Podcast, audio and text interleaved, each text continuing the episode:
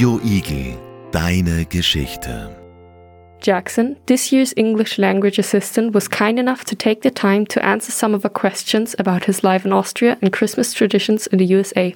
Jackson, thank you that you're here today. Would you like to introduce yourself in a few words? Yeah, well, my name's Jackson. I am from the United States, uh, from the state of Tennessee, the city of Nashville, and I'm here as a English teaching assistant to uh, teach about what my life is like in the U.S. and learn about what life is like in Austria. Uh, was it always your plan to teach English to non English speakers and work as a language assistant? It was not always my plan. Um, I was looking for something really cool to do after I graduated college, something that was different um, and challenging. And this is certainly both of those different and challenging. You're in Austria. How did you decide to come to Austria? I um, majored in German in college, so I had some language background, and um, so that kind of narrowed it down between Germany and Austria. Um, and personally, I'm more of a fan of the mountains um, and skiing, and Austria had both of those.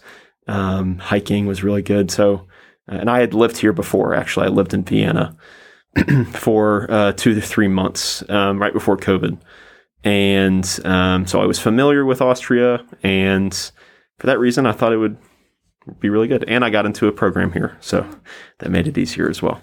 Um, how do you like staying in Austria and especially the school? I love Austria. Um, I find the culture so fascinating and similar, but also different. There's some similarities, but there's also uh, a lot of differences. And yeah, I love working at the school. It's very rewarding. And just, I, I love teaching about what my life was like, stuff that I took for granted in the United States that I never really thought of was super different or uh, might be weird, you know, kind of like I've picked up on stuff here that I've thought was maybe a little weird, uh, like Krampus is, comes to mind. Um, but I'm sure you don't think that's weird just because you grew up with it. No, um, really. Yeah, exactly. Um, so yeah, for that reason, um, I really enjoy it. I love um, just I learn every every single day is, is a lesson for me. Um, just like I'm I'm giving lessons to you guys. Um, yeah, I love it. Uh, was it your choice to teach at the school, or was it allocated to you? It was allocated to me. Um, I said I wanted to be in a medium-sized to smaller-sized city uh, in the Alps or in the mountains. Uh, I didn't want to be in Vienna or um, any of the bigger cities. I kind of wanted to be in a place where I could use German more, or be forced to use it more um, and also be you know closer to better hiking and skiing as well. To see nature. Exactly, to see nature, and there's certainly a lot of it here in Judenburg. Uh, is teaching here like you would have expected it to be? Like I would have expected. Honestly, I didn't know what I expected. I never really had any expectations. I think I was. Um, I had no idea what I was getting into. Uh, I'd never taught before, not not even in the U.S. Um, and yeah, so I didn't really have any expectations. Um, I say it's it's it's been really rewarding, but I don't think I really knew what, what it was going to be like at all. You said you uh, lived in Vienna, uh, so I think you understand some German. Uh, was it difficult to learn for you? I'm still learning every day. It is very difficult. um, it is a tough language for sure. Uh, but I watch news every single day and I try to speak as much as possible. I read the news. Um, I think the hardest part for me is probably the adjective endings are really tough. And I think overall, just the genders. They're, because English doesn't have gender, right? Uh, you everyone knows that, uh, but German you have der, die, das, and having to learn all that on top of learning vocab, and then all the endings that are associated with adjectives. That's the toughest for me, definitely it's a tough language. Yeah. Um, and how does it feel to live like in an area where you don't always understand everything people say? That's a great question um, because it's frustrating at times. Um, for instance, trying to figure out how to get my e card was really frustrating because there was a lot of, I guess, bureaucracy attached to that, a lot that I had to do. And everyone I was talking to, I was talking to in, in German because no one at the Apotheke or the doctor's office really spoke English. So trying to figure out all this complicated paperwork stuff, where I should go, was really complicated in a foreign language and it was a little frustrating because I wasn't exactly sure what I should do as I would be if I had learned in English, maybe. But I mean, I think that's a good thing. I think it's difficult in the short term, but in the long term, it's like working out a muscle. I guess it it hurts um, while you're doing it, but afterwards you you, you grow from it. Um, and I guess that's that's why I'm here um, overall is to have experiences like that. You said you were in Germany. Uh, did you visit any other European countries?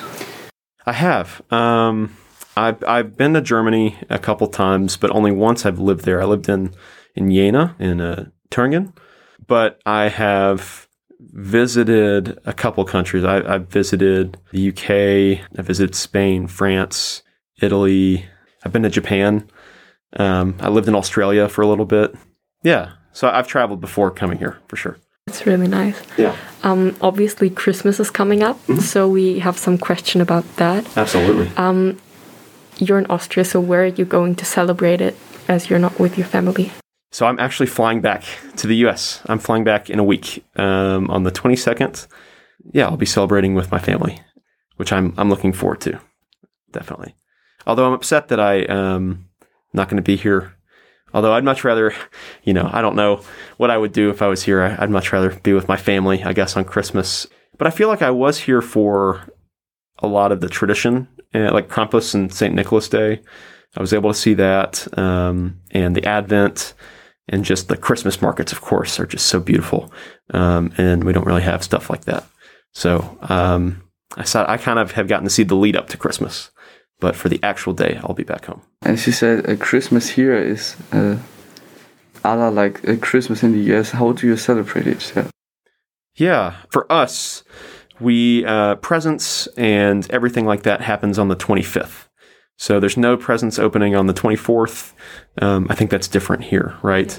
And we of course have Santa, right? Here it's the Christkind. Um, same idea though. You get presents from this religious guy, helper guy. Um, and for Santa, he comes on the night of the 24th while you're sleeping and you wake up in the morning and his and the presents are there. And then the 24th is meant for I kind of think of the 24th as kind of like Thanksgiving in a way. Um, except you go to church. Thanksgiving is not a religious holiday in the US, but uh, you spend it um, with family. You have Christmas Eve dinner. Um, it's kind of just a relaxing day to, to hang out with family, um, go to church, and eat good food before Christmas. And what is a typical food that is eaten on Christmas in the United States? Hmm. Good question. It's not as standard as Thanksgiving, whereas everywhere uh, on Thanksgiving you eat you eat turkey. I think it depends on kind of where you are. I can speak for the South, and my family we usually have ham, and in the morning my mom would always make something called uh, breakfast casserole. That to me is Christmas morning because you uh, you're getting your presents from Santa, and then you're eating crack casserole at the same time. Yeah, there's nothing really as standard as there is for like Thanksgiving. Yeah. Uh, what are the biggest difference you think between the US and Austria regarding Christmas? Definitely Krampus uh, would be a big one. I often hear comedians online talk about Christmas in Austria and Germany being fear based.